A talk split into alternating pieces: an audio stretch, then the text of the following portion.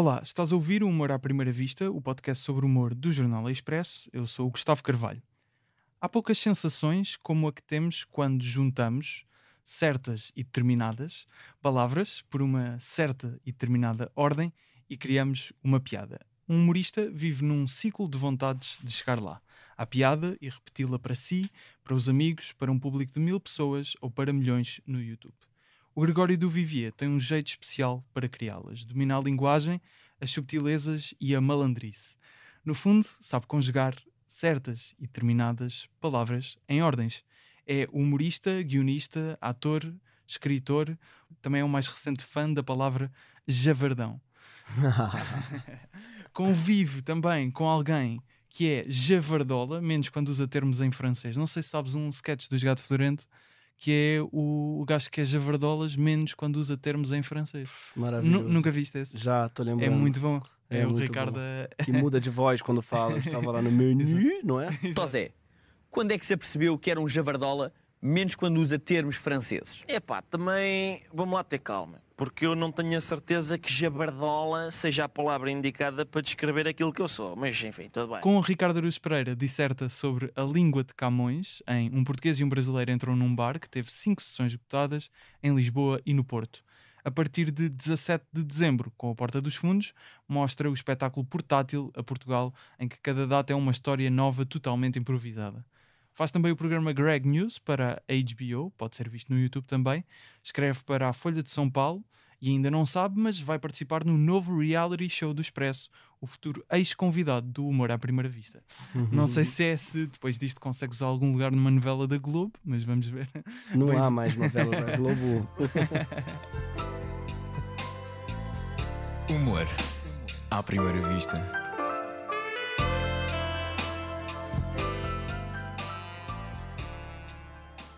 Muito bem-vindo aqui ao, ao podcast, Gregório. Muito obrigado por teres passado aqui nesta estadia por Portugal.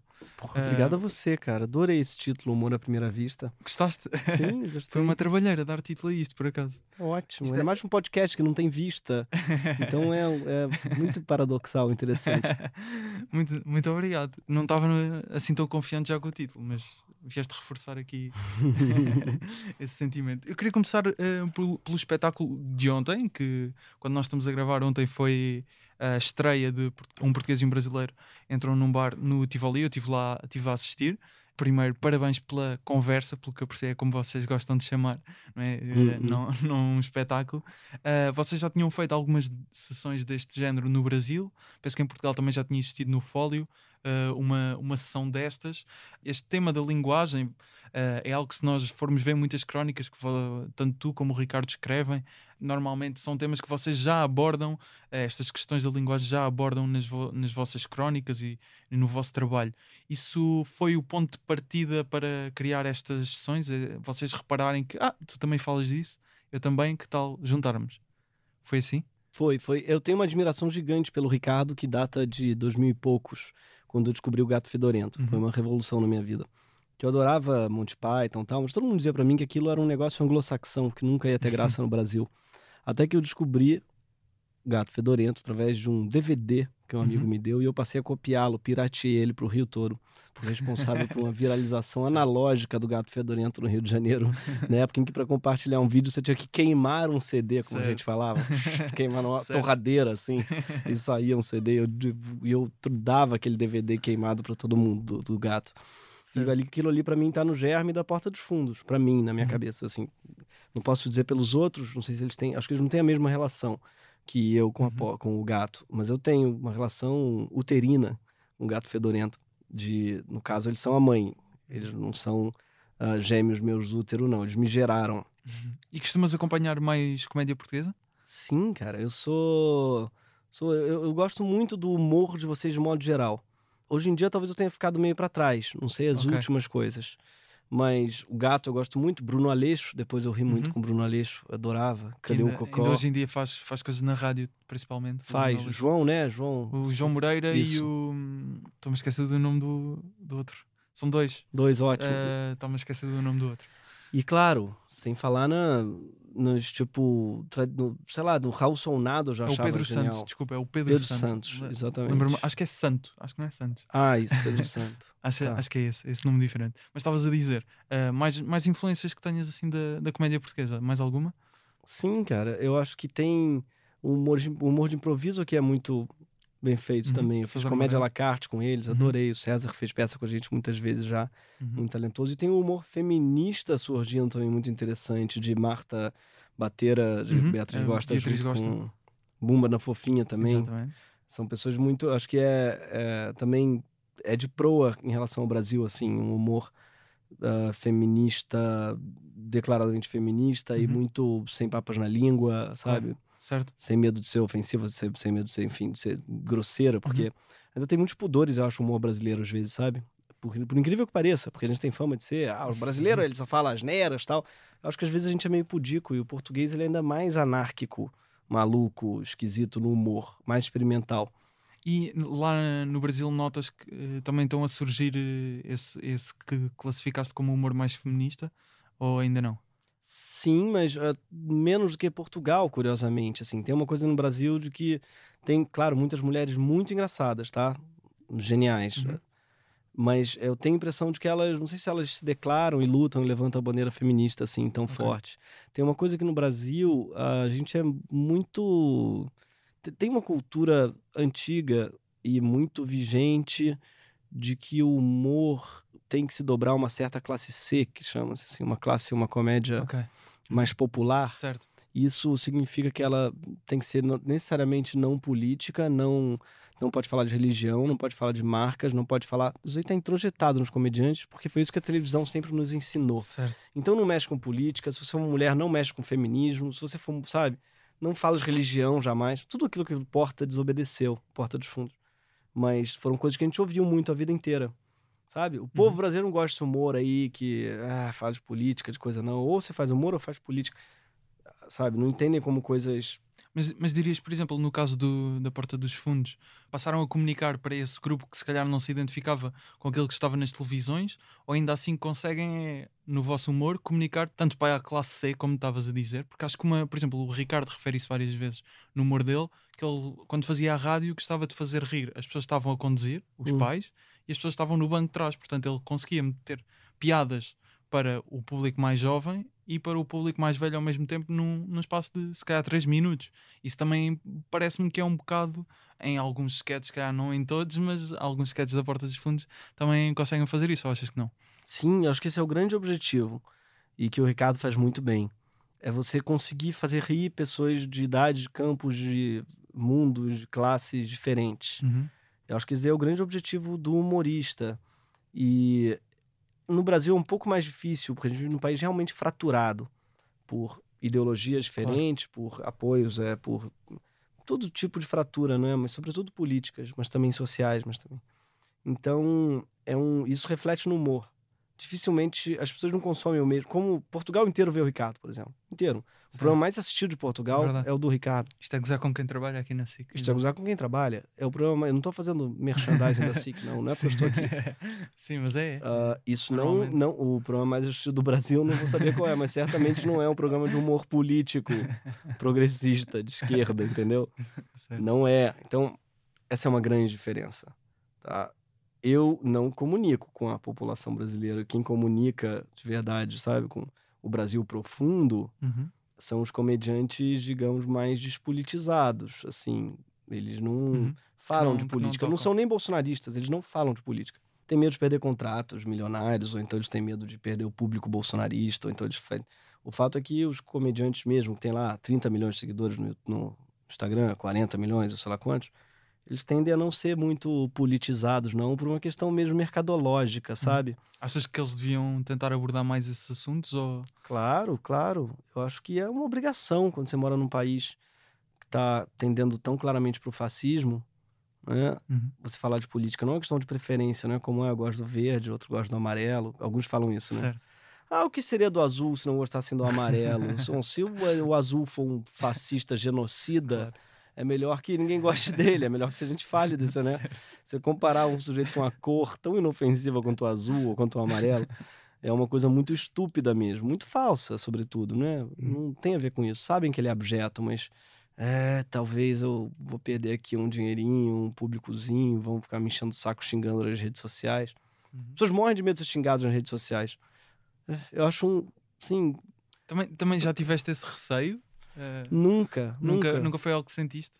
Nunca, rapaz. Eu acho que ser xingado na rede social é irrelevante. Ou ser gostado nas redes sociais é irrelevante também. Você não pode dar importância a isso. Quem, dá- quem fica triste porque é xingado nas redes sociais é porque dá muita importância a ser amado nas redes sociais. E os dois são uma cagada.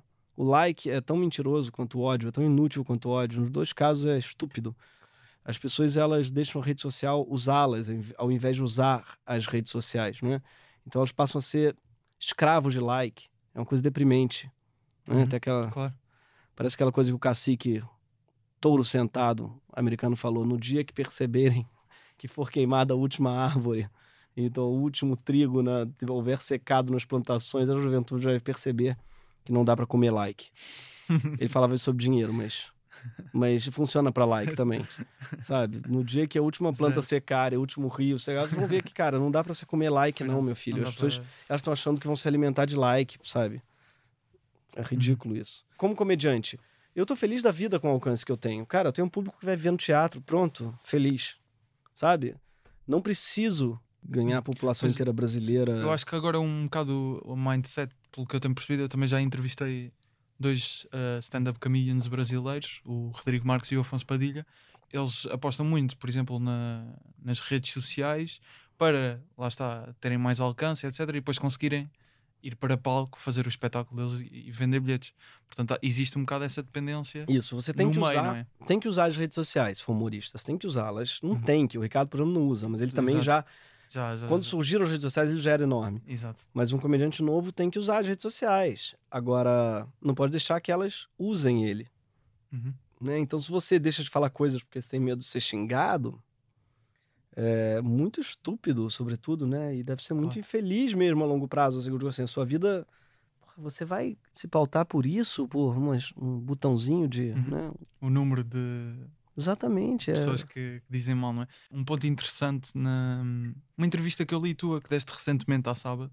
Há normalmente uma questão que, até eh, isto sendo um podcast de- sobre humor, eu até nem costumo abordar muito, porque até, pelo menos a, perce- a percepção que eu tenho sobre isso, é como já virou piada a falar deste tema dos limites do humor. Hum. O que eu li sobre ti é que disseste exatamente uma coisa que eu não estava à espera, que achas fascinante a discussão dos limites do humor e costumas pensar no assunto. Também vi uma coisa que isto já disseste há mais tempos, à revista GQ. Disseste que antes achavas que o politicamente correto era um entrave e que podia ser um gesto de coragem fazer certas piadas, mas que viste que a coragem não é necessariamente isso. Dizes a coragem não é ser racista, não tem coragem nenhuma em perpetuar opressões militares. E este tópico, normalmente, como eu estava a dizer, não costumo falar até muito dos limites do humor, mas este tópico eu acho que é muito interessante e que vai ao encontro até de uma, de uma coisa que falei com um jornalista americano que é o Jesse David Fox, que faz também um podcast sobre, sobre comédia. Achas que uma piada só é racista na sua essência se for levada a sério e não for entendida como uma piada? Percebes? Sim, claro. E eu acho que não existe nada a princípio obrigatoriamente racista na essência, né? Eu acho que você tem, sempre tem que colocar em contexto. Um comediante, o Chapéu, quando ele faz piadas com negros, ele tá sendo racista? Eu acho que não. Uhum. né? Não só por ser negro, mas porque ali tem obviamente uma ironia por trás. Então é ótima a sua pergunta. Eu acho que o racismo e, o e a homofobia tal tem muito a ver com a maneira com que aquilo é percebida na, na sociedade. Eu acho que tem uma coisa especialmente perigosa no Brasil. Por quê? Que é diferente de Portugal. E Uhum. eu digo isso em geral com o Ricardo também. Aqui, a gente vive numa sociedade em que as coisas estão mais conquistadas. O Estado de Direito, a democracia, ela está mais conquistada, está Institucionalizado. institucionalizada. Uhum. Mesmo a direita vai falar nos valores de abril, entendeu? Claro. Ela vai falar de 74, Sim, sim, o Brasil, eh, Portugal parou e falou assim: ah, aquilo ali era uma merda, vamos concordar que aquilo é muito ruim? Vamos seguir aqui em frente, não é? Certo. Tem uma velha piada do Rabino que foi parar na Ilha Deserta. Ele construiu duas sinagogas, cada um de um lado da praia. 30 anos depois foram buscar ele, ele estava lá sozinho, com duas sinagogas, cada um de um lado. Olha só uma pergunta, em 30 anos, por que você fez duas sinagogas? Ele falou: Ah, porque naquela lá eu não vou. Tem algo sobre isso em Portugal em relação ao regime salazarista. Vocês não sabem o que, que vocês são, o que, que vocês querem ser como país, mas a imensa maioria da população concorda que naquele lá vocês não vão, sabe? O Brasil não chegou a esse consenso. Não houve esse consenso de que a ditadura Certo. militar era ruim. Não houve um consenso de que tortura é ruim. Não há esse consenso no Brasil, entendeu? Uhum. Então, você fazer uma piada onde há consenso é uma coisa. Você fazer onde não há é outra. Pela Certo. mesma razão que você falou. Você fazer uma piada ah, racista para uma plateia, para quem o racismo já foi obviamente superado, embora claro que exista muito racismo em Portugal, Ainda, claro. mas eu acho que no Brasil é uma chaga e uma ferida muito aberta ainda, porque o racismo lá existe, talvez igual ou mais forte que no Portugal, mas o essencial é que o racismo lá mata, sabe, milhares de pessoas por ano e encarcera claro. 500 mil pessoas Uhum. negras. É uma realidade Estão de- presas. diferente até também pelo tamanho. Claro. Isso. Então você vai fazer piada com isso? Porra, boa sorte, cara. Vai Uhum. ser muito difícil você conseguir ser engraçado, sobretudo. Eu não digo nem independente de ser crime ou não ser Uhum. crime. Eu acho que você não vai conseguir ter graça. Estavas a dar o exemplo do chapéu. Ele consegue ter graça so- quando faz piadas sobre isso. Depende, é, obviamente, a posição que ele tem quando faz, quando faz a piada. Ou seja, é preciso existir um maior cuidado ao fazer a piada, certo? É isso que está na, na gênese de, do in- Cara, da forma como a piada é entendida. no fundo tem um pouco a ver com educação, com polidez. Uhum. tá? Eu acho. Tem a ver com mais do que crime. Por isso que eu acho que não é um. Pra mim, não é um crime fazer uma piada Uhum. errada nesse aspecto, assim, uma piada que vai pegar muito mal, que vai ofender as pessoas. Mas é um erro de etiqueta, sabe? Minha mãe me dizia, você não fala de corda em casa de enforcado. Não sei se existe essa expressão aqui. Ah, acho que não. É, é uma boa expressão. Você não vai ficar falando de corda. Olha a corda que eu comprei, o pai da sua amiga foi enforcado. Vai ficar lembrando de que foi enforcado, esse negócio triste. Da mesma maneira, se ficar fazendo piada de estupro na plateia, se tiver mulheres que foram estupradas, Claro. aquilo ali vai acabar com a noite delas. É uma questão de educação você não fazê-las, Uhum. entendeu? Ou seja, simples facto de fazeres uma piada sobre isso já, tem, já causa algum confrangimento na, nessas pessoas, é isso? É. Ou seja, menci- mencionar. Não, não, não, não. Aí é que tá. Então, é, é é essa, tá. esse é o ponto. Eu sou completamente contra a, a proibição de assuntos. Acho que não Exato. existe nada que seja tabu, não existe palavras que são tabus. Não existe nada que deva ser proibido. Nada é impossível de dizer piadas. Só que tem temas que são muito difíceis. Claro. É isso. Você vai fazer é uma piada ponto. sobre o Holocausto, por exemplo. É difícil, mas não é impossível.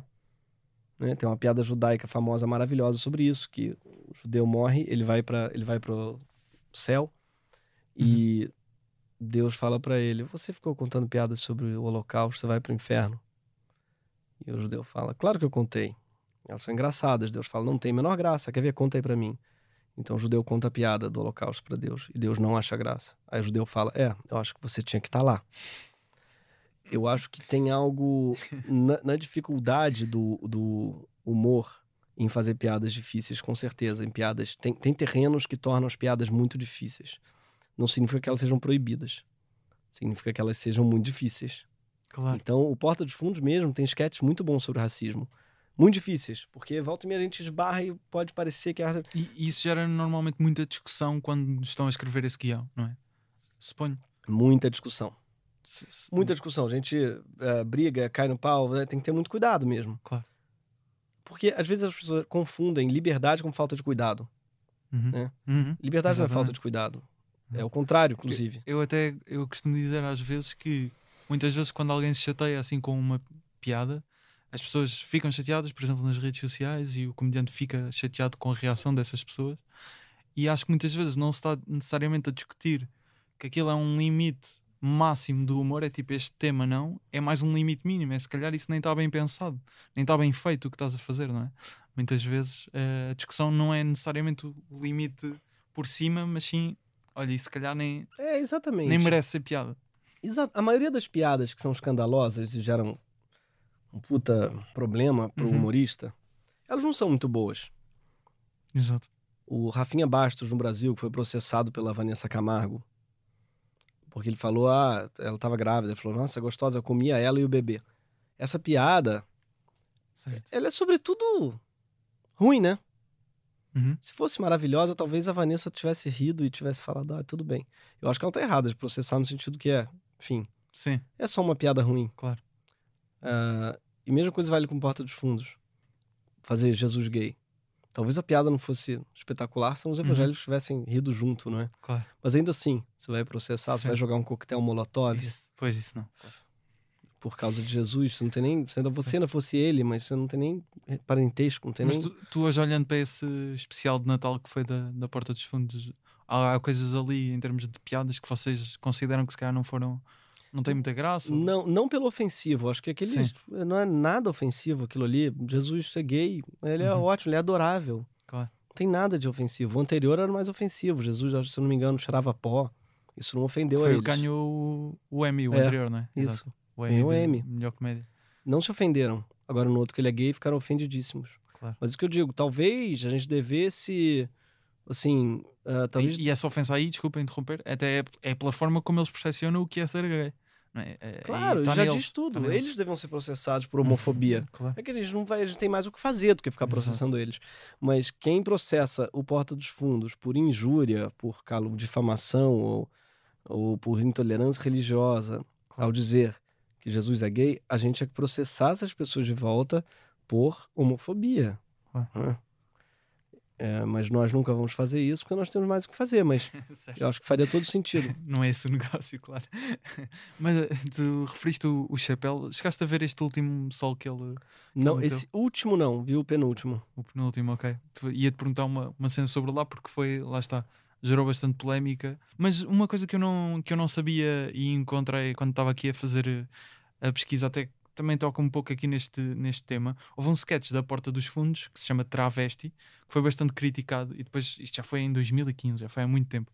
Vou apelar aqui a tua memória. Mas na altura, depois eh, chegaste a, pedir desculpas à, à comunidade que se sentiu ofendida e dizes nesse comunicado que não funcionou e acabou por reverberar o preconceito que já existia quando o teu propósito era fazer o contrário. O que é que achas que ali eh, não resultou e como é que hoje em dia, depois desse acontecimento, a olhar para as coisas que escreves, tens atenção a não voltar a tentar que isto não volte a acontecer? Perfeito. Aquele sketch é um que eu acho que a culpa é totalmente minha. É, eu achei que fosse engraçado uma inversão do tipo. É muito comum os homens, ah, ao saírem com uma travesti, ao descobrirem que é travesti, elas ficar, eles ficarem revoltados e ter uma atitude transfóbica com elas, né? Uhum. Esse é um episódio triste, que acontece bastante, parece. Uhum. E eu pensei que podia ser engraçado, ingenuamente. O contrário, um homem que sai uma mulher achando que ela é uma travesti, chega em casa, descobre que ela é uma mulher cis e fica revoltado. Uhum. Só que a maneira que eu escrevi isso é cheio de termos muito. O cara fica cheirando ela, fala: Você tá. Porra, como é que você é? Não é travesti? Tu tem cheiro de travesti? Tem coisas assim, tipo, muito Certo. pesados, entendeu? Uhum. Muito tipo. Que sou muito mal. E é isso que eu falei do corda em casa de enforcado. O Brasil é o país que mais mata travesti no mundo, se bobear. É um negócio muito violento. Uhum. E aí eu vou ficar rindo, usando os mesmos termos que os caras usam quando batem, sabe? Quando agridem. Eu vou ficar. É indelicado pra caramba. Por quê? Porque é uma ferida aberta. Eu acho que se a gente morasse num país em que isso não acontecesse, ou que isso tivesse acontecido no passado, eu podia fazer o mesmo sketch igualzinho. Mas pra mim o problema é que enquanto tá acontecendo, meio que não tem graça, sabe? Uhum. O humor ele precisa de uma certa Distanciamento. não é? Exatamente. Distância mais tempo. tem aquela velha fórmula humor à distância mais tempo. Como o Ricardo gosta de lembrar, a frase do Mel Brooks, né? Eh, humor é quando você Eh, quando quando o- alguém cai e. cai num poço e morre. Exa- Exato. Tragédia é quando eu quero minha unha. Alguma É, coisa do tipo. Sim. Ou quando me acontece a mim, exato. É, assim, uma coisa banal quando acontece pra você uma tragédia enquanto Sim. coisa. E no caso da, desse humor travesti no Brasil, é muito real, muito brasileiro, é uma ferida muito aberta pra gente conseguir rir, sabe? Uhum. Eu- Mas achas que aí, por, por exemplo, eu percebo que a ideia de inverter possa, tenha, tenha piada visualizada, não é? Eh, depois, se calhar, é uma questão de eh, os termos que foram usados, eh, é mais, é mais a- muitas vezes, lá está, a linguagem, não é? Ou seja, eu consigo visualizar-te a ter a ideia, isto se calhar é engraçado, não é? Eh, depois, se calhar, a concretização é que pode não, não ter sido boa, se calhar. É, eu acho que o próprio tema é meio problemático, tipo, porque o fato de eu ter achado que seria engraçado já mostra que eu, sei lá, tô vendo uma coisa que é uma tragédia que tá acontecendo, Uhum. entendeu? Falando, ah, vamos, vamos rir disso. Uhum. Tipo, entende? Certo. É, eu, não, eu não me aventuraria muito aí. Por outro lado também, humor pra mim tem muito a ver com conhecimento, com verdade. O que eu quero dizer com isso? Ah, não é que eu só possa rir de determinadas coisas, mas vai ter muito mais graça se eu rir de algo que eu vivi, que eu tô vivendo ou que eu conheço profundamente, sabe? Uhum. E ali tinha um pouco o olhar curioso de quem não conhece nada, Quem não está sobre o informado. mundo. nada Uhum. sobre o mundo dos travestis, o que eles passam e tal. Então, mais do que, ah, eu fui um escroto, mas eu fui sobretudo pitoresco, como é que se diz, sabe? Meu olhar foi sobretudo Uhum. esse do turista. Foi, foi o, o primeiro pensamento que tivesse sobre a, coisa. Exatamente. E eu acho Uhum. que o humor que eu mais rio em geral é quando, caraca, aquilo ali é muito a cara dele. Olha só, Uhum. ele passou por isso. É muito Claro, real, é certo, muito percebo. verdadeiro pra ele. Uhum. Isso não é verdadeiro Certo. mim, sabe? Vamos ser sinceros, eu não tenho nenhum amigo tá, ou amiga transexual. Quer dizer, tem uma amiga transexual, mas uma que nunca passou por isso. Nunca foi algo que eu, sabe, passei, que eu conheço, Claro. que eu vivi, que eu abracei, que eu. Nunca. Então, cara, é, falta graça, sobretudo. quando E, e eu, eu também acho que isso de. muitas- as melhores piadas vêm quando já conheces profundamente aquilo que estás a falar, não é? Claro, Porque cara. vais conseguir ter muitos mais ângulos para para perceber o que, é- do que é que estás a falar e como podes abordar o assunto. Perfeito, perfeito. Uma questão importante so- sobre ainda esta, esta situação. Como é que depois de, de perceberes que pediste desculpa, primeiro, até há aqui uma questão do pedir desculpas, parece-me a mim, visto de fora que não sou humorista, muitas vezes há um bocado. Quando alguém reclama com uma piada, nós parece que tem que responder na mesma moeda de ah, é só uma piada Hum, ou não, não podem mostrar a parte fraca ou pedir desculpas, por exemplo. O Jezelnik tem uma numa entrevista ele diz que não tem qualquer problema em pedir desculpas e ele até é um humorista que muitas vezes trabalha com temas assim mais complicados, eh, mais Sim. duros, eh, apesar de serem piadas assim muito curtas, normalmente não é uma coisa muito profunda, mas ainda assim eh, consegue aleijar algumas pessoas, digamos assim. E ele também diz que não tem problemas nenhum em pedir desculpa por piadas. Tu também subscreves isto? subscrevo. Cara, eu acho que ah, de pedir desculpas, sabe, não te torna uma pessoa pior, menor, mais covarde. Não, eu acho que é muito importante você ouvir. E tem uma coisa curiosa que é as pessoas falam de uma liberdade de expressão enorme. Ah, tem que ter liberdade de expressão, tem que ser absoluta, plena e restrita. Talvez eu concorde e tal, mas isso daí vale também para as pessoas te xingarem, entendeu? E aí, se tem um monte de gente xingando, cara, não custa nada você ouvir, sabe? O que, que custa ouvir e pesquisar? E... Às vezes acontece de eu ouvir, pesquisar e falar: vocês estão viajando. Não, não vou pedir desculpas porque vocês estão falando merda, Certo. entendeu? Claro, claro. Por exemplo, tem um sketch que eu, eu botei um cara cheirando pó. Associação dos Narcóticos Anônimos, lá o que, dizendo que aquilo é um gatilho pra quem largou a cocaína. Mas eu tô cagando. Tô cagando, porque assim, querido, a vida é cheia de gatilhos, tá? Claro. Você quer, por exemplo, o- talvez o açúcar, tem que talvez pintar ele de roxo, porque ao você ver um açucareiro, a pessoa vai querer cheirar pó. Ou o sal, você então vai. Cara, não, o mundo Claro. tem gatilhos, o Uhum. mundo é um grande gatilho. Essa cultura do gatilho eu acho uma estupidez sem tamanho. Então, com esse tipo de queixa, eu ouço, claro, falando, ah, fala mais sobre isso. Ah, é muito difícil para a pessoa que cheira pó, que parou, ela vê uma outra pessoa cheirando. Sim, mas então você quer excluir do mundo Qualquer gatilho. qualquer gatilho. Claro. Não, porque eu acho que o gatilho ele é uma responsabilidade de quem tem. Claro. E de modo geral, a ofensa, a categoria da ofensa, eu não respeito muito. Eu acho que, por exemplo, o que as travestis sentiram não é bem ofensa. É diferente Então. ali. Eu acho que quando elas falam, por que, que me toca? Porque não é do tipo assim, isso é sagrado pra mim e você brincou com o meu sagrado. Sim, isso aí, o nome disso é humor, brincar com o sagrado. Não é essa a queixa dos travestis. Se fosse, eu falaria, foda-se. A queixa, quando elas falaram desse sketch, é assim, foi muito triste pra mim, tocou cordas muito dolorosas, porque eu ouvi exatamente as mesmas, as mesmas frases e porque você fez ali uma inversão com um tema que você claramente não conhece, porque você são críticas que eu acho mais pesadas e mais, sabe, Pra mim me Uhum. tocam mais. Porque consegues rever-te nelas, consegues Isso, tem- eu consigo entender são- muito mais a entender, dor claro. delas do que, eh, no caso, por exemplo, dos evangélicos. Você me ofendeu. Cara, eh, as travestis, quando elas se sentem ofendidas, é porque a gente falou de travestis, botou elas, botou um homem, uma mulher vestida sabe? Tipo, caracterizada com Claro. uma tra- A gente botou, a gente encenou elas. Então, eu acho que faz muito mais sentido elas se ofenderem, entre aspas. Embora não seja exatamente uma ofensa. Jesus. Você não é Jesus. Como é que você vai se ofender? Você ama ele. Você é filho dele. Você é uma pessoa que você ama, mas que ninguém nem sabe se existiu. Claro. É uma, é uma figura mitológica, feito Zeus, Uhum. feito Atena, feito. E você, de repente, se vê, se tem uma procuração dele para se ofender por ele. Quem te deu essa autoridade, entendeu? É Por isso que é muito diferente e eu não consigo Claro. respeitar a dor dessa pessoa. Claro. E como é que tu, depois de, de uma situação de- destas, de te paraste que, com algo que percebes que o outro lado está certo em relação a algo que tu se calhar podias ter feito melhor no, no teu trabalho, como é que tu passas a percepcionar o teu trabalho após esse sketch enquanto humorista? Então, eu tento não me policiar muito, Uhum. porque eu acho que é melhor pedir desculpas do que pedir licença. e de verdade, eu não acho que o humor tem que ficar pedindo licença, não. Ó, com licença, agora eu vou fazer uma piada de travesti, agora eu vou fazer uma piada. Gente, alerta de gatilho. Até porque quebrava completamente os ritmos, completamente não é? a graça, ia Claro. fuder pra todo mundo, não ia ter graça pra ninguém. Eu acho que pedir licença é muito ruim. Acho que o humorista não pode pedir licença. Como aqueles avisos eh, de este Não, programa pode conter linguagem, não é? Agora, o ideal é que você introjete esse conhecimento da alteridade das pessoas a ponto de não precisar se censurar e apenas não fazer mais essa piada, sabe?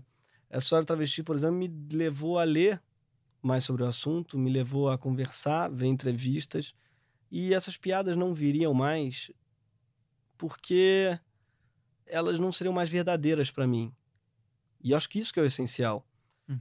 Você não tem que chegar num ponto em que você se censura, mas tem que chegar num ponto em que você entende melhor as realidades, entende? Por exemplo, quanto mais eu leio a Bíblia, mais eu acho engraçado.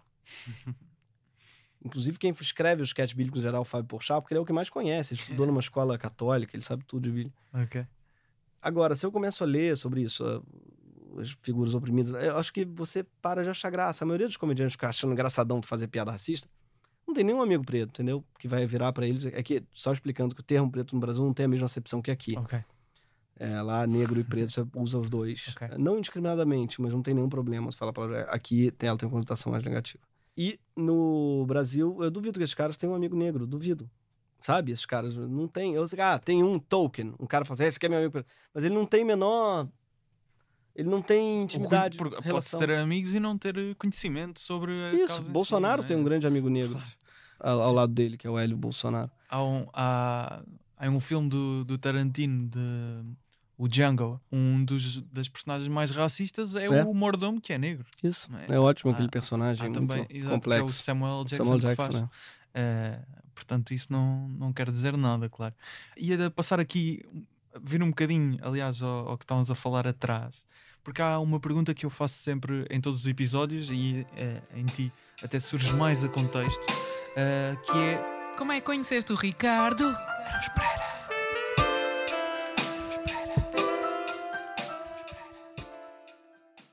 Cara, eu cheguei em Portugal, primeira vez que eu vim a Portugal, tinha um baú me esperando no hotel. Um baú, assim, uma canastra, não sei como é que vocês chamam. acho que é baú, baú. A caixa. Certo, uma caixa grande. E dentro tinha tudo, diz aí. Que, o melhor de Portugal. Livros de Certo? literatura portuguesa com Ia dizer azeite, não sei porquê. Poesia tinha azeite, Tinha azeite. tinha queijos, tinha vinho, tinha pastéis de nata, Uhum. Bacalhau? Provavelmente. Mas sobretudo literatura. E com bilhete. Ah, obrigado ah, por tudo. Um abraço, Ricardo. Eu nem lembrava, eu tinha falado bem dele em várias entrevistas, assim. Eu sempre falei, mas nunca imaginei que ele fosse chegar Bom. nele. E aí, caraca, eu nunca esqueci dessa gentileza, cara. Aí fomos encontrar, ele falou, não, imagina, é o mínimo e tal. Aí depois eu devolvia, quando ele foi pro Brasil, eu dei fiz também uma caixa. Não se compara, nossos queijos, nossos vinhos. Mas a literatura tem coisas boas. E aí é, nós nos trocamos presentes e ficamos amigos. Mas ele tem essa gentileza, né? Todo mundo tem uma história boa com o Ricardo, é? É muita gente, não, não é todo mundo, mas muita gente. Eu, acho, eu admiro muito que ele não tem. Ele não tem rede social, né? Acho que só isso já torna ele um excêntrico. Uhum. A pessoa que não tem rede social, ela tem uma sabedoria, para eu já trato como um guru. ela não é Já contaminada. parece mais forte que nós, não é? Consegue Exatamente. de alguma forma tá Essa pessoa, ela vai ao banheiro e ela apenas faz banheiro. ela apenas medita, sabe? Ela não tem um Instagram, um meme. Como é que ela tem acesso aos memes? Como é que ela chega lá? É admirável, é um, caça, um caçador-coletor. Uma coisa que me surpreendeu também do Ricardo é a educação para além do baú, não é? Não só a educação, a, Certo. Além do bom. a elegância, que é uma coisa que nós humoristas brasileiros não, não temos, sabe? O Ricardo tá sempre impecável, terno Certo. muito bem cortado, fuma charutos, apenas em lugares abertos, para não intoxicá-los. É, a gente dá presentes incríveis para as pessoas, né? Muito educado. E acho que isso daí é algo que é aparentemente contraditório com o humorista. Uhum. Mas eu não vejo como algo contraditório. E o Ricardo é a prova disso. Você pode ser terrivelmente engraçado, terrivelmente inclemente, sem deixar de ser polido, Uhum. sabe? E por isso que eu acho que o limite do humor é uma questão de polidez. E o Ricardo vai dizer que não, ele vai discordar de mim. Ele vai falar, porque ele é modesto, claro. Ah, não tem isso, não tem Sim, isso de sim, polidez, sim, não. Tem que falar tudo. Ele advoga, ele advoga muito a favor de uma liberdade de expressão. Mas quer ver uma coisa? Que ele nunca vai se dar esses louros, mas ele fez uma entrevista enorme com a Joacine. Ele não fez nenhuma piada com gagueira. Ele não sequer riu quando ela gagueja. E assim, isso para um humorista profissional não é algo fácil, tá? Uhum. Porque a gagueira, ela para comédia, ela é um subterfúgio de humor centenário. tá? Claro. O Gago é um personagem que foi muito explorado no humor e ainda é. Nem tinha pensado nisso, mas sim, é verdade. Isso é o quê? Por que, que ele não fez a cultura do cancelamento? Não, por polidez. Que é um ingrediente fundamental no humor, eu acho, sabe? E ele não fez porque ele ficou com medo de ser processado, porque ele não seria.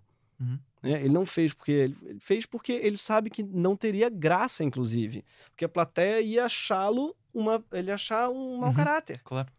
se ele fizesse isso. Eu achar ele escroto. E, e o primeiro ingrediente do humor é a identificação, na minha opinião. O humor tem um laço com afeto muito forte.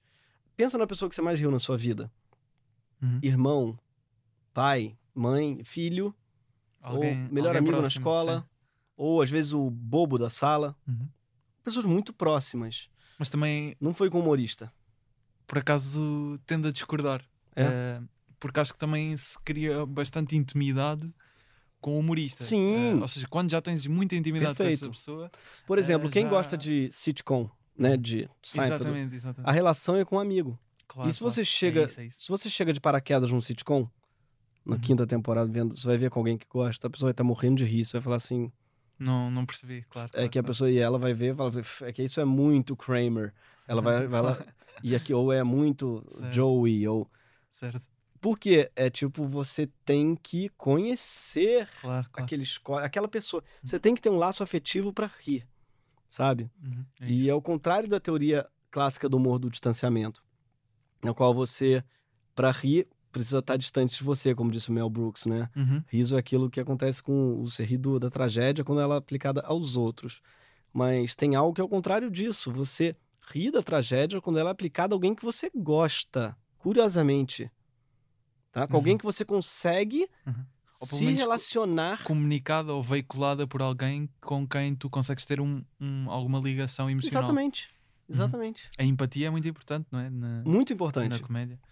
Mas estavas a dizer uma coisa que acho engraçada, que tá, da polidez e eu acho que há também uma há também uma, um ponto interessante entre ti e o Ricardo até, que são que eu acho que são humoristas bastante semelhantes em alguns aspectos e acho que isso dá para perceber até se calhar muitas vezes eh, por serem amigos até de, em termos de pessoas parecidas às vezes que se identificam uma com a outra se calhar tendem-se a aproximar e ser amigos mais facilmente mas ehm, o que eu ia dizer é que parece-me que vocês convivem muito bem. É uma coisa que o Conan às vezes diz, eh, que é misturar.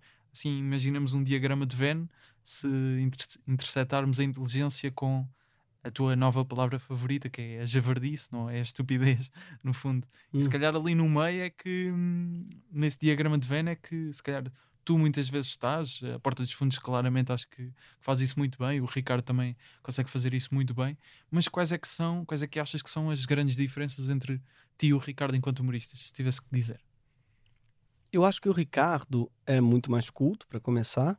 É mesmo professor, que dedica a vida a isso há mais tempo que eu e com mais dedicação ainda, sim, certamente. Então tem mais cultura, sem dúvidas. Mas ele tem, talvez por morar em Portugal, não sei se ele mora em Portugal ou não, eh, se é por isso ou não, mas ele tem a liberdade também de morar num país em que você pode ser mais. Como é que se diz? Como é que eu vou. É porque é difícil explicar isso, mas ele tem uma liberdade de ser anárquico. E no Brasil é muito difícil você ser, e eu explico por quê. A gente vive num país no Brasil em que uh, é impossível você não ser, na minha opinião, Uhum. engajado contra o governo Bolsonaro. O que, que significa isso? Eu não vou conseguir não fazer campanha contra o governo Bolsonaro. E o humorismo, ele não pode fazer campanha. E o Ricardo não faz campanha, eu faço campanha. O que, que eu digo com isso? Por que, que eu faço campanha? Porque eu moro num país que o Bolsonaro é presidente, não, eu não consigo não fazer.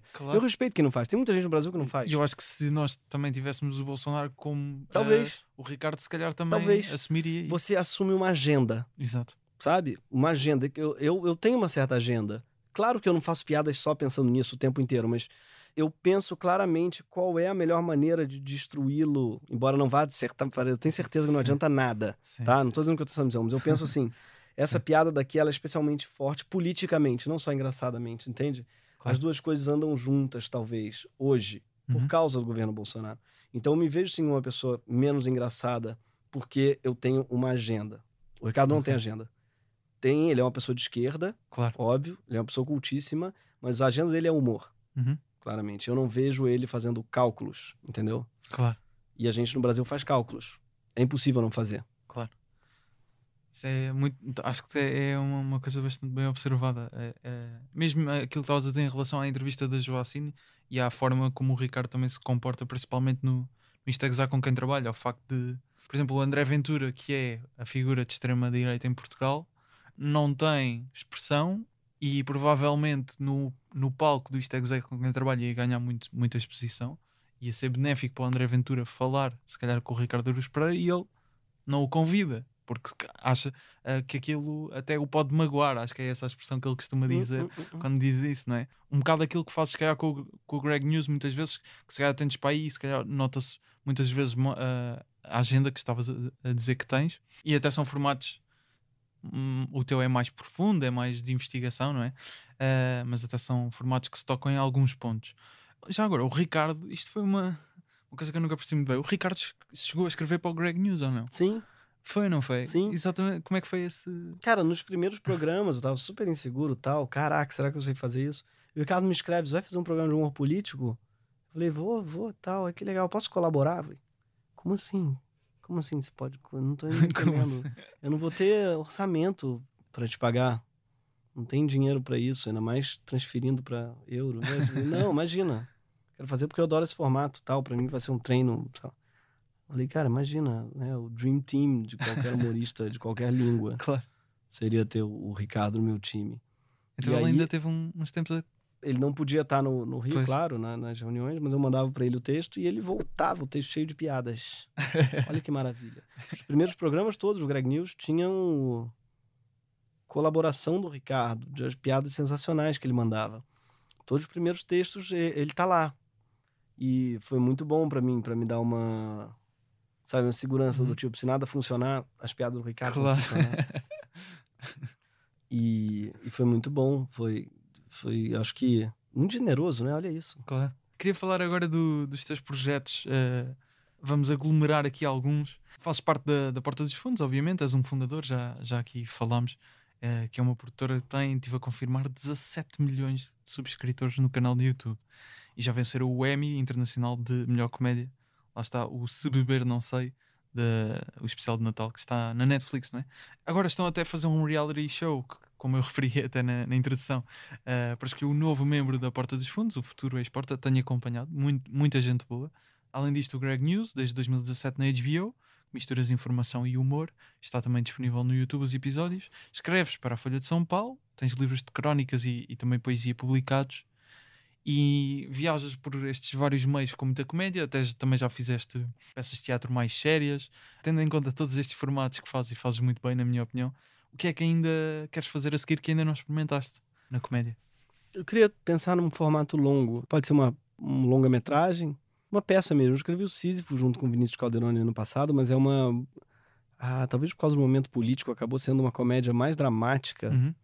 Nem dramática, não, mas mais melancólica, reflexiva do que uma comédia pura e simples. Eu gostaria de pensar numa peça que fosse que realmente fizesse as pessoas rir, rirem do começo ao fim. Uma coisa que eu fiquei muito feliz de encontrar aqui, o Ricardo ontem nessa peça, Uhum. foi ficar uma hora, duas horas, falando pra Sim. caramba. Duas horas falando sem falar de Bolsonaro, por exemplo. Sem foi. falar de apocalipse climático, sabe? De um emergência ar climática. fresco, não é?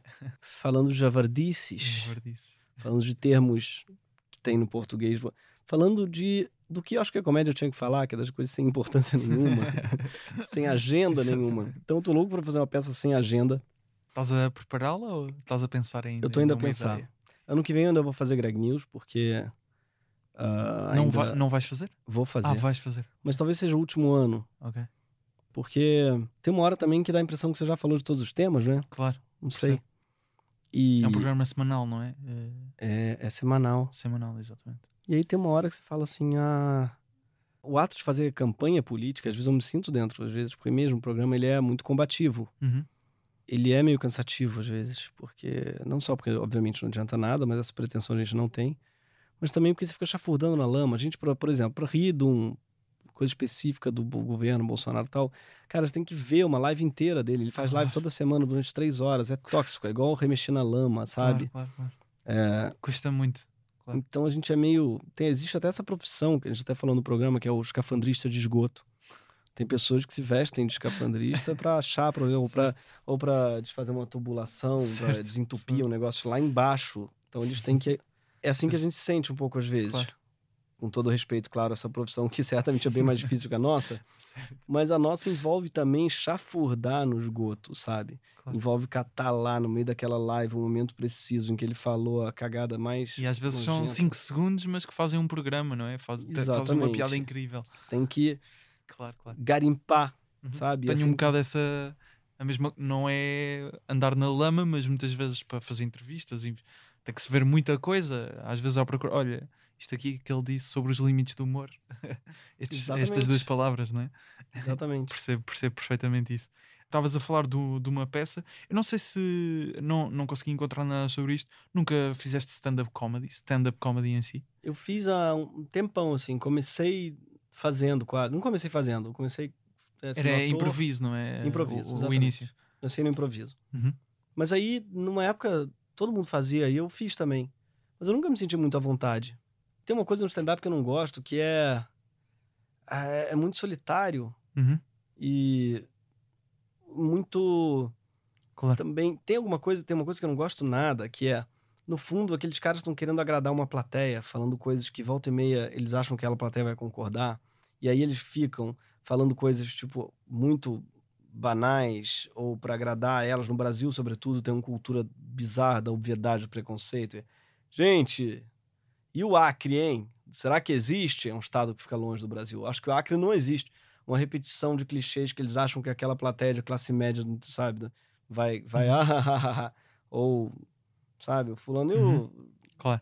Jorge Versilo, hein? O último CD dele é ruim. Tipo assim, é uma repetição do que eles esperam que a plateia vai concordar em peso. E esse tipo de humor, sabe, de confirmação da expectativa da plateia, eu acho um pouco deprimente. Não significa que seja sinônimo do stand-up, não. Uhum. Tem pessoas que fazem um stand-up diferente, combativo, esquisito, surpreendente. Tens algum, alguns nomes assim que te agradem? no Tem, tem. Tem o Daniel Duncan, Gustavo Suzuki, Uhum. Souza. Tem a Mel Maher. Uhum. São comediantes esquisitos, interessantes. Jonathan Marques, Matheus Mad. Eles existem. Uhum. Mas assim, o Pedro Benevides, que agora que é, que é do Porta, tá fazendo agora também. Esses comediantes, eles existem, mas eles são muito. não são o mainstream da comédia, Uhum. entendeu? O mainstream, quando eu vejo, eu fico meio. Poxa, sério? Ah, tua sogra é muito chata, é? Porra, chato pra caramba, hein, cara? Ah, você foi no proctologista? É, fala mais. Ele tinha um dedo enorme, né, o proctologista.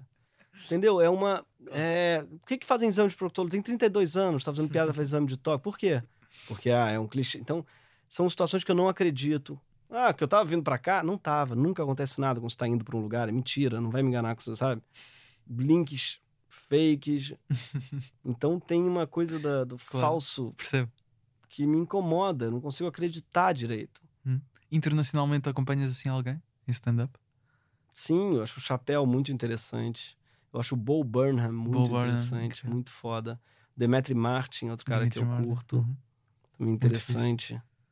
Fixe. Ah, Está é- agora, tá agora a fazer espetáculos novamente, o Dimitri Martin, ainda nos Estados Unidos. Ah, Mas é? Pode ser, tá. Ele, agora, ele, teve, ele teve doente, não sei exatamente o Não quê, soube, é. né, e parou a tour, mas agora voltou. Uh, tenho visto assim na, no Instagram, ele às vezes partilha. As um cara que eu adorei recentemente. Ah, não, mas não é stand-up, não. Mas é o John Wilson, já viu? How to with John Wilson. Sim, incrível. Vai ter agora a segunda Ah, é? temporada. Estreia este ali Eu mês. achei genial, cara. Acho que é para a semana, talvez estreia na Ai, HBO. legal. How to Be with John Wilson. que A primeira temporada já está na HBO e, e a segunda vai estrear este ano. Muito bom. É, foi a minha série favorita do ano passado. Uh, estreou É, eu ano também. passado. Eu também achei minha série perfeita. favorita De, de comédia. Que é, e o trabalho que, que, aquele não dá, ele, o arquivo que ele deve ter e um, o catalogar que ele tem que fazer para perceber quando eu digo isto, é É. esta imagem, não é? É, é, Aquilo é, um exercício incrível. Não, Total. foi incrível. Uma das coisas re- relacionada com o Greg News que, que eu ouvi dizer que também costumas consumir o Last Week Tonight, o Daily Show, esses formatos assim de informação e humor. Achas que é de alguma forma problemático se passarmos a consumir a informação através dos humoristas?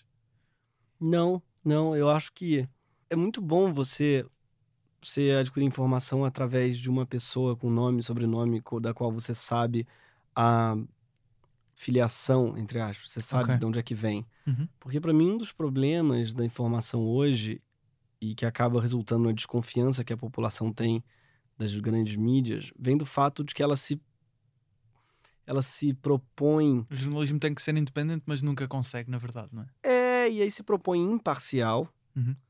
quando na verdade a gente está cansado de saber que não é. E não tem problema não ser, mas eu acho que vale assumir isso. E o humorista é uma pessoa que assume. Você sabe de onde é que aquela informação vem. Tem o rosto, tem o nome, tem uma posição política, tem uma. Você sabe. Então, só isso já torna mais honesto a coisa. Uhum. Sabe, o jornalismo, ele muitas vezes, o grande jornalismo, né, da grande mídia, ele se propõe muitas vezes apolítico, né? Despolitização, são os espectadores do jogo político, como se fossem seus espectadores, quando na verdade eles estão dentro da arena. Isso aí faz com que a população desconfie, eu acho, com razão mesmo. E o humorista ele é um sujeito que assume que está lá no meio da arena, apanhando sempre. Não acho que ele está lá ganhando, não. Mas ele está lá apanhando, mas ele está lá no meio do ringue Claro. sabe? Eu acho. E essa consciência, essa franqueza do humorista, eu acho que é isso que atrai as pessoas.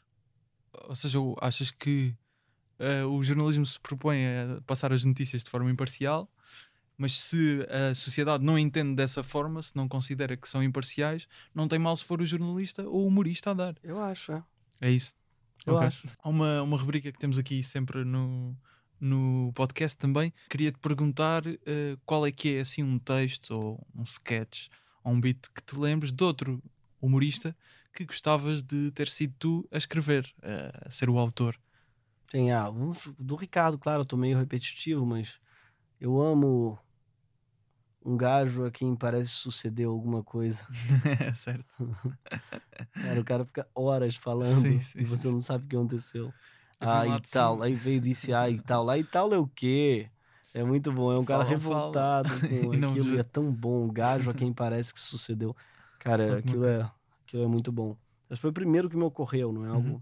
Tens mais algum assim que não seja do Ricardo? Vá? Tem, tem. É, parece que eu sou um obcecado e eu sou mesmo, a verdade é essa. Tudo, do- tudo do Monty Python tem muita coisa média pra ruim, né? Tem uma série de coisas que eu acho que é meio só nonsense que eu não gosto tanto, assim. Mas o Monty Python, enfim. Claro. a sala de discussões, por exemplo. "Ô, o senhor Uhum. gostaria de uma discussão? É normal ou regulamentada? Aquilo ali é perfeito. Zero. Aquilo ali eu gosto muito, é.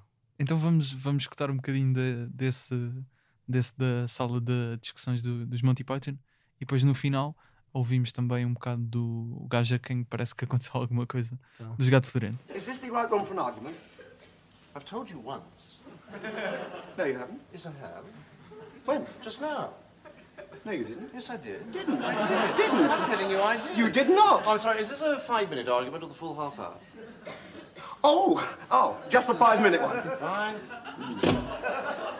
Mm. Thank you. Anyway, I did. You most certainly did not. Now, let's get one thing quite clear. I most definitely told you. You did not. Yes, I did. You did not. Yes, I did. Didn't. Yes, I did. Didn't. Yes, I did. No, this isn't an argument. Yes, it is. No, it isn't. It's just contradiction. No, it isn't. Yes, it is. It is not. It is. You just contradicted me. No, I didn't. Oh, you did. No, no, no, no, no, no. Queria-te ainda perguntar uma coisa que falaste ligeiramente ontem no, no espetáculo que, que me parece interessante. Já ouvi várias discussões so- sobre este tema que parece-me que muitas vezes há algum pudor no humorista, porque se calhar para manter uma, uma certa pose de de não, não parecer tão relevante, de desvalorizar um bocado, o Ricardo faz mui- muito isso, uh, não, não se tendem a assumir como artistas, humoristas.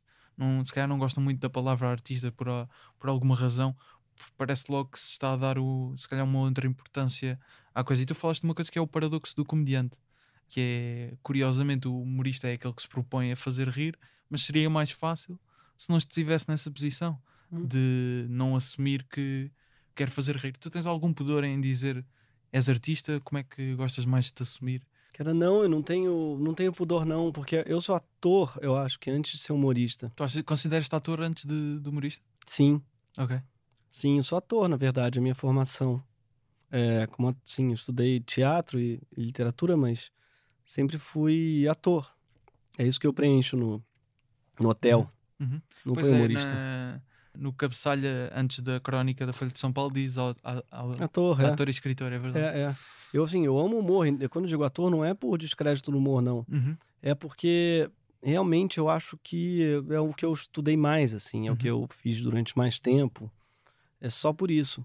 E porque eventualmente faço coisas que não são humoristas. Uhum. E também porque eu acho que tem alguma coisa no ator que, quando ele lembra, é- às vezes é melhor esquecer que você faz humor, sabe? Uma coisa que eu Certo. aprendi é que é mais engraçado quando você tá fazendo drama. As pessoas às vezes falam, ah, acho que eu não sei fazer comédia. Os atores falam isso, eu não entendo. Não sei fazer comédia. Tipo assim, cara, basta você fazer de verdade. né? Os melhores atores, os melhores comediantes são os que fazem de verdade. Uhum. São os que não fazem comédia. E a pior coisa que você pode fazer quando você é ator é ligar um botão da comédia. Claro. Que te faz falar, você, ó, ei, ó, hum, A sabe? Tipo, A entrega fica estragada. fica totalmente estragada, cara. Porque tem o paradoxo da comédia, que é quando o espectador percebe que está querendo fazer ele rir, ele não ri. Claro. É um paradoxo mesmo. O riso, ele tem que ser um pouquinho involuntário, tem que ser pego de surpresa, sabe? Uhum. A gente fazia um exercício no teatro que era... Cada um tinha um objetivo. A professora dava, assim, um papel. Ela dava, não, ela fez uma vez esse exercício. Um era fazer a plateia tirar a blusa. Era um exercício maluco. O outro era fazer uma pessoa da plateia, é, sabe, ir embora Uhum. ofendida. E o outro era fazer... E um deles era só fazer a plateia rir. Esse era o mais difícil Claro. porque os moleques, os alunos entraram. É, é o mais fácil. Vamos lá. Um começou a rebolar enquanto o outro imitava um- alguém, enquanto o terceiro, sabe, sambava, fazia embaixadinha. As pessoas, ficavam, as pessoas ficaram olhando assim: o que, que, que tá acontecendo? Aqui, simples. Estão todos tentando fazer vocês rirem. E foi muito louco, porque os outros deram certo, tá? Uma, uma pessoa saiu ofendida e o outro. Ou seja, o ator não pode nunca ter na mente que ele tem que fazer aquela plateia rir. Rir. Não É, Tem que funciona. estar natural. E aí talvez por isso eu não me diga humorista, sabe? Uhum. Que eu acho que talvez eu consiga fazer as pessoas mais rir também se eu fingir que eu sou outra coisa. Isso é interessante. Então, normalmente, quando tens uma ideia, então pensas mais na forma como a vais executar enquanto ator, se for um sketch, por exemplo, ou no texto? O que é que pensas mais? Quando eu escrevo, eu penso sobretudo na pessoa que vai fazer. Eu acho que, aliás, é, eu, como eu sou ator antes de escrever, até comecei Uhum. a fazer teatro com 10 anos, 11 anos, sei lá, Claro. eu já comecei a escrever para atuar. Uhum. Então eu comecei a escrever já pensando em mim atuando, já eu já leio falando um pouco, Uhum. não necessariamente voz alta, mas imaginando, sabe? Claro. E eu acho que isso daí me ajuda muito a escrever, o fato de ser ator. Até crônica eu escrevo lendo, sabe? Nota-se muito na. Tenho aqui o Caviar é uma Ova, que é o livro que publicaste. Tens mais publicados cá, mas este, este é um deles pela tinta da China. Tem muitas, se calhar, crónicas mais rígidas, vá, mas tem muito, até são diálogos, alguns, não é? Isso, é um é. estilo muito livre. Gosto muito, Muito disso, livre. Eu acho que a crônica permite isso no jornal, né? É um, Exato, é um gênero que não é um gênero, porque cabe Uhum. tudo. certo. Ah, e aí a gente. eu no Porta tem essa vantagem também de escrever para atuar e de conhecer também outras pessoas que são muito engraçadas e escrever para elas. Então, às vezes acontece também de escrever pensando no Fábio, Porchat. Cada um tem. O Porchat, por exemplo, ele surta muito bem. Uhum. Mas que que pera aí? Que ele tem essa coisa, né? Do, então, já sempre tem uma pessoa entrando em colapso. Eu penso no Fábio e já escrevo. ah, mas- Tu escreves para ele. claro. Claro, e a embocadura dele ajuda a escrever. Mesma coisa o Rafael Portugal também, que tem uma coisa, ele sofre bem, assim. Então tem alguém apanhando, né? Quando tem alguém, ele faz bem demais também. Então já ajuda, você vai mimetizando a dicção da pessoa. Isso ajuda muito. Muito fixe, muito fixe. Já agora, a propósito da Porta dos Fundos, vais estar eh, cá agora, outra vez em Portugal. Penso que vais voltar ao Brasil e depois deves regressar, não é? Em dezembro, com a Porta dos Fundos, espetáculo que é o portátil, que já tinham feito cá em Portugal, se não estou em erro. E voltam agora, eh, és tu, o Lubianco, Rafael Pimenta vem substituir uma data, não é? O João Tá Vicente sabendo melhor que eu. e está-me a faltar um. O Quem é que é o Vicente, outro? O Gustavo Vicente. Miranda, Luís Gustavo. Miranda, exato, faltava-me o Gustavo Miranda, que também faz parte dos Comédia à la carte. Isso. Vai estar cá este, este espetáculo em dezembro, começa dia 17 e vai ter já algumas datas: Lisboa, Porto, Ilhavo, mais sítios. Eh, podem comprar aí bilhetes pelas, pelas bilheteiras. Ahm, Gregório, muito obrigado por, por teres vindo aqui ao, ao Humor à Primeira Vista, já que gostaste do nome. Fica, fico contente que tenhas vindo e, e sempre que vies a Portugal és aqui, és aqui bem-vindo. Ah, muito obrigado por teres, por teres vindo. Obrigado a você. Obrigado, gente. Adorei. Prazer. O que aconteceu é que eu chego aqui e sou logo confrontado com certas e determinadas situações. Ah, E eu digo, então mas como é que é? E os gajos, ah e tal. E eu, ah e tal não. Ah e tal não. Então eu venho lá de baixo dizem-me que não sei o quê. Chego cá acima, afinal parece que não. Em que é que ficamos? E os gajos, ah não sei o que mais. E o camandro. E eu, mau. Queres ver que a gente tem que se chatear? Porque isto não pode ser, eu sou um gajo que está aqui a trabalhar, eu quero trabalhar, hã? e, e e dizem-me, como eu aqui ouvi, dizem-me, ah, não sei o quê, mas que é isto? Que é isto?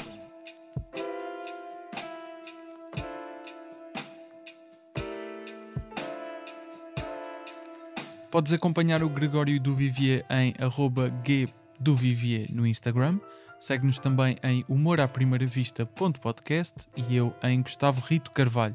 A produção, edição, pós-produção de áudio e apresentação são feitas por mim, Gustavo Carvalho. As fotografias e o vídeo são do João Pedro Moraes. Jingles e genéricos são do Ruben de Freitas e do Luís Batista. Quem dá a voz é o Tiago Filipe e o Rui Mirama. As ilustrações são do Nuno Amaral, o logótipo foi também feito pelo Nuno Amaral e pela Vanessa Garcia. Obrigado por ouvires, estou aqui quinzenalmente às quintas. Até um dia.